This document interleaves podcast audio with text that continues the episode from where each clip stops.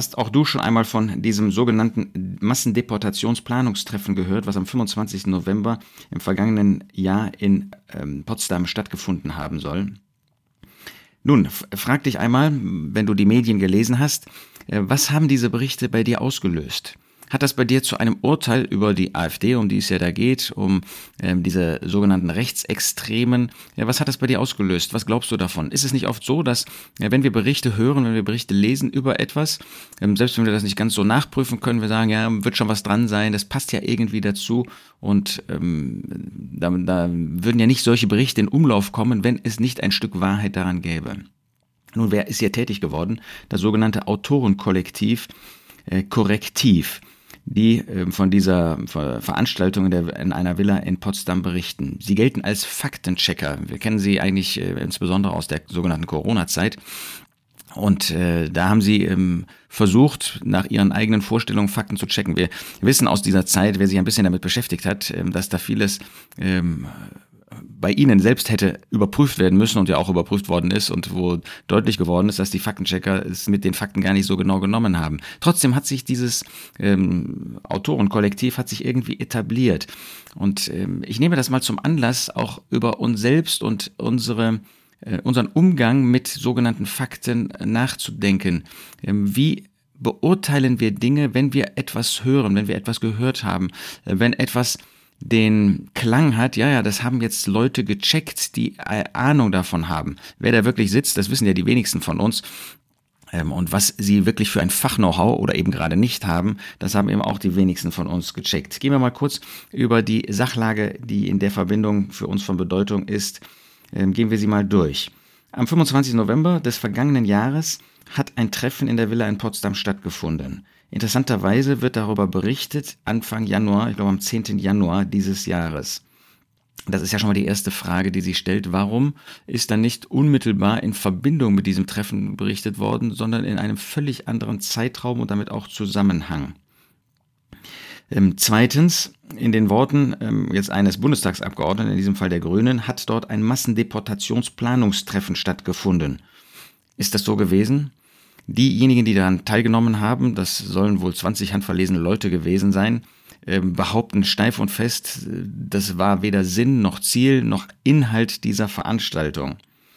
Drittens wird behauptet, es sei ein Geheimtreffen gewesen. Diejenigen, die damit zu tun haben, behaupten, das ist überhaupt nicht der Fall. Natürlich war es ein privates Treffen, aber in dem Haus, in dieser Villa, die übrigens einem CDU-Mitglied äh, einem CDU gehört, ähm, sei an diesem Tag ähm, alle möglichen Leute ein- und ausgegangen und besondere Sicherheitsvorschriften hätte es nicht gegeben.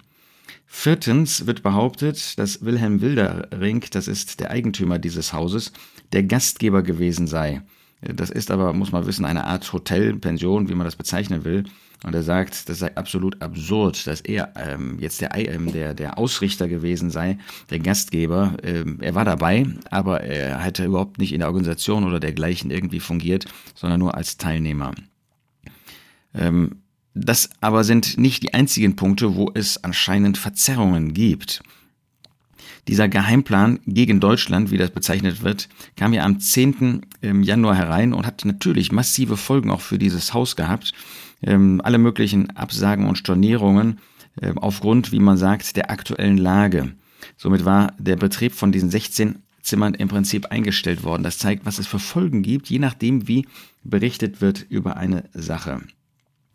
Ähm, dass es sich um ein Geheimtreffen handeln äh, soll, habe ich schon gesagt, dass das ähm, überhaupt nicht ähm, aus Sicht jedenfalls derer, die teilgenommen haben und auch dessen, in dessen Haus das stattgefunden hat, ähm, das sei eine ganz normale Veranstaltung gewesen, wie es zig gibt von verschiedenen Parteien, auch von äh, wohl liberalen Einrichtungen.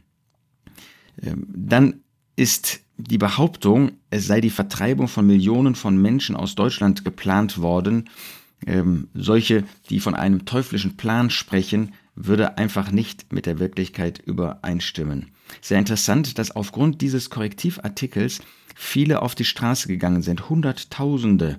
Und ähm, man das jetzt instrumentalisiert als ein Kampf, damit das nicht passiert, was im Dritten Reich passiert ist. Und äh, wenn man jetzt mal die Massenveranstaltungen damals sich anschaut, Wodurch sind sie ähm, initiiert worden? Natürlich erstens unter Druck, aber zweitens durch falsche Fakten, durch falsche Berichte. So wie jetzt hier korrektiv durch eine völlige, wenn man äh, diesen verschiedenen Zeugen glauben möchte, durch eine wenigstens verzerrte oder Falschdarstellung der Realität ist ähm, damit ähm, bewirkt worden, dass jetzt Massen auf die Straße gegangen sind. Es geht ja besonders um diesen ähm, jetzt neurechten Aktivisten Martin Sellner, der diese Deportation und so weiter ähm, behandelt haben soll.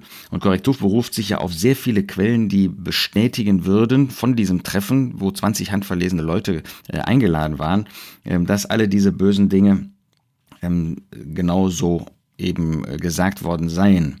Dabei ist natürlich interessant, ähm, dass im Laufe der Zeit von Korrektiv manche Dinge auf einmal ähm, verändert worden sind in den Berichten. Ja, erst war von einer Deportation Millionen Deutscher die Rede, äh, dann wurde das verändert in eine Vertreibung von Millionen Deutschen. Dann in einem nächsten Schritt wurde die Vertreibung Millionen Deutscher umgeschrieben in eine Vertreibung von Millionen Menschen aus Deutschland. Ähm, offensichtlich gab es äh, Abmahnungen und dergleichen ähm, und dann hat man versucht, ähm, dem irgendwie aus dem Weg zu gehen. Ich habe schon davon gesprochen, warum kam der Bericht genau zu diesem Zeitpunkt Januar, ähm, wo die ähm, SPD und die Regierung, die ähm, nach Angaben, die man äh, ja nachprüfen kann und nachlesen kann, ähm, sehr stark in die Finanzierung von Korrektiv ähm, eingebunden ist, ähm, in einem schlechten Licht dastand, immer schlechter auch äh, bewertet wurde, während die AfD hochgewertet worden ist. So fragt man sich, was jetzt eigentlich von diesen ganzen Berichten zu halten ist, insbesondere angesichts der Tatsache, was sie ausgelöst haben, sowohl auf der Straße als auch bei uns, die wir das für wahr und für richtig halten. Und da wollen wir uns einmal ein paar Grundsätze anschauen oder ich sage mal Schlussfolgerungen. Ähm, das erste ist, was glauben wir? Frag dich mal, was du glaubst. Ich spreche jetzt nicht von Gottes Wort, sondern ähm, von Berichten, die dir über jemand, über etwas, ähm, über, eine, über einen bestimmten Sachverhalt weitergegeben werden. Was glauben wir? Und wie prüfen wir das, was wir glauben? Das ist mal Punkt eins. Punkt zwei ist, wem glauben wir? Wollen wir uns mal fragen, wem wir in dem, was wir weitergeben, ähm, was wir für richtig halten, glauben. Das sind ja Personen, zu denen wir Sympathie haben. Und je sympathischer uns eine Person ist, umso wichtiger ist, dass wir bereit sind, auch die ähm, Fakten zu checken, die jemand sagt. Ich finde in dem Zusammenhang immer wieder bemerkenswert, wie der Apostel Paulus über das, was ihm von den Hausgenossen, wahrscheinlich den Hausgenossen der Chloe, auch über das Gedächtnismal ähm, weitergegeben worden ist, wie vorsichtig er ähm, darüber berichtet an die Korinther. Er sagt, dass da bestimmte Dinge von ähm, Spaltungen und so weiter ähm, berichtet worden sind, die unter ihnen wären. Und dann heißt es in 1. Korinther 11, Vers 18, und zum Teil glaube ich es. Das heißt, er äußert sich durchaus in sehr, sehr vorsichtiger Weise. Also, Zweitens, wem glauben wir? Wie glaubwürdig sind die Zeugen auch im Blick auf eine Sache? Haben sie selber ähm, irgendeine, nicht nur eine Meinung, sondern einen Anteil? Ähm, nehmen sie teil an irgendeiner Bewegung, an einer ähm, Beurteilung? Sind sie Teil eines Netzwerkes äh, und haben deshalb eigene ähm, Interessen in dem, was sie sagen? Ähm, ist das eine Politik, die sie verfolgen, um bestimmte Interessen, die sie selbst haben, ähm, zu verfolgen? Wem glauben wir? Drittens, geben wir ungeprüft weiter, was sich auf den ersten Blick plausibel anhört. Wir sehen hier bei Paulus, der natürlich inspiriert geschrieben hat, ähm, wie vorsichtig er ist, ähm, wie, un, wie geprüft, wie ungeprüft äh, geben wir weiter, was sich auf den ersten Blick äh, plausibel anhört. Ich nehme mal ein Beispiel, was mir in kürzerer Vergangenheit äh, passiert ist. Da wird berichtet, wie gut auch heute ähm, Gläubige verschiedener ähm, gemeindlicher Ausrichtungen miteinander arbeiten, im Unterschied zu früher, wo das alles ähm, so ähm, getrennt war und wo man früher mit Abneigung äh, verbunden war, sozusagen gegeneinander. Jetzt hätten da ungefähr 60 Geschwister ähm, von ganz unterschiedlichen Gemeinderichtungen äh, zusammenkommen, äh, miteinander gesungen. Das ähm, war Ende letzten Jahres, wo ja viele auf Weihnachtsmärkten waren ähm, um miteinander zu, ähm, da dort öffentlich zu singen und Kurzpredigten zu halten. Als Begründung, ach, wir stehen doch heute zusammen, ja, wir gehören doch zusammen. Ähm, und das hört sich natürlich auf den ersten Blick alarmierend an. Was ist denn da passiert? Wieso sind solche, die bekennen auf äh, der Grundlage der Schrift im Namen des Herrn zusammenzukommen? Warum ähm, gehen sie in dem Dienst machen sie Dienstgemeinschaft mit solchen, die eine ganz andere Auffassung dazu haben, wo wir doch in Epheser 4 lesen, äh, dass jeder Dienst ein Dienst auch an der Versammlung zur Auferbauung der Versammlung Gottes ist. Und natürlich so etwas für ähm, jemand, der auf der Schrift handeln möchte, nicht in Frage kommt, ähm, diese Dienstgemeinschaft mit solchen zu pflegen, die ähm, eine ganz andere Auffassung äh, nicht nur haben, sondern praktizieren im Blick auf die Versammlung Gottes. Und äh, natürlich, äh, als mir das gesagt worden ist, habe ich auch gesagt, komisch. Und dann habe ich das nachgeprüft. Und dann kam heraus, dass das, was sich hier auf den ersten Blick, naja, ist man an dem Ort eben zusammen auf den Weihnachtsmarkt gegangen, äh, so zwar der Fall war, aber unter ganz anderen auf, äh, Vorzeichen. Da hat ein junger Bruder eines Zusammenkommens ähm, auf der Grundlage der Schrift ist angesprochen worden, hat nicht weiter darüber nachgedacht, war vielleicht auch nicht belehrt und hat zugesagt. Und dann haben die verantwortlichen Brüder am Ort gesagt, wir wollen jetzt die Situation nicht eskalieren lassen und nicht eingreifen, dass nicht äh, wieder ein großer Streit auch dann in der Öffentlichkeit entsteht und haben dem für das eine Mal zugestimmt. Ist das günstig? Günstig ist das nicht, es ist nicht biblisch. Ähm, aber man wollte eben Schlimmeres verhindern, hat aber ganz klar sofort deutlich gemacht, das ist eine Ausnahme Erstens. Und zweitens hat man das zum Anlass genommen, miteinander als Brüder insgesamt an dem Ort über die Frage des gemeinsamen Weges zu sprechen, um eben zu verhindern, dass so etwas Verkehrtes in Zukunft wieder vorkommt.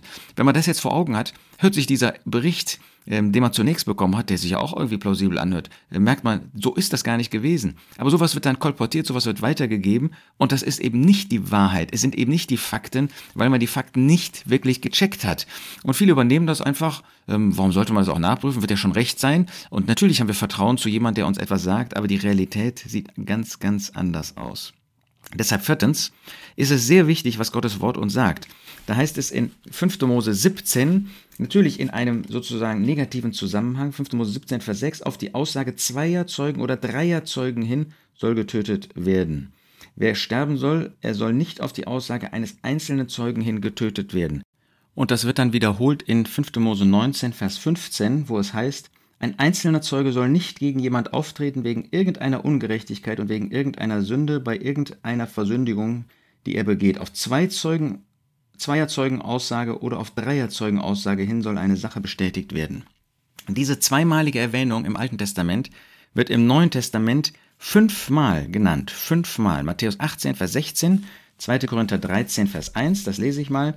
Dieses dritte Mal komme ich zu euch, aus dem Mund von zwei oder drei Zeugen wird jede Sache bestätigt werden. Drittens 1. Timotheus 5, Vers 19. Und viertens Hebräer 10, Vers 28. Nein, also viermal finden wir das im Neuen Testament. Doppelt so oft wie im Alten Testament.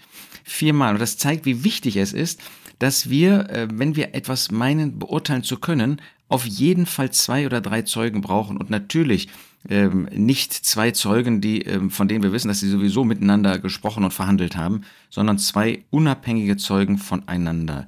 Sind wir da wirklich konsequent, dass wir nicht Dinge einfach weitergeben, die ähm, von jemand gesagt worden sind oder vielleicht von ihm und seinem Freund, statt das zu prüfen, wie viel Unrecht können wir dadurch wirklich anrichten, bis hin dazu, dass wir jemanden verurteilen, obwohl wir keine zwei Zeugen haben. Natürlich gibt es Dinge, die Indizien sind. Ja, ich brauche keine zwei Zeugen, wenn jemand sagt, ich habe keine Hurerei betrieben, ähm, ist unverheiratet, ist aber schwanger geworden, dann ist völlig klar, dass das Indiz ähm, das offensichtlich macht. Aber solche Indizien müssen absolut wasserdicht sein und können nicht ähm, eine Art haben, die man doch letztendlich so oder so interpretieren kann. Dann sind sie letztlich keine Indizien. Dann möchte ich sagen, fünftens, wir alle neigen dazu, in unserer Erwartungshaltung Erlebnisse zu interpretieren.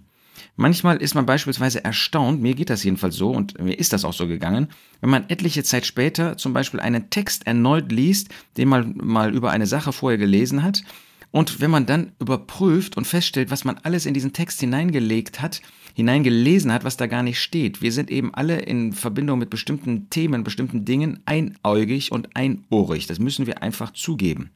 Deshalb Vorsicht, ob wir wirklich ähm, das richtig gelesen, richtig gesehen, richtig beobachtet, richtig bewertet haben. Dann heißt es sechstens für uns, was steht für eine Motivation hinter einer Zeugenaussage, hinter einem Bericht?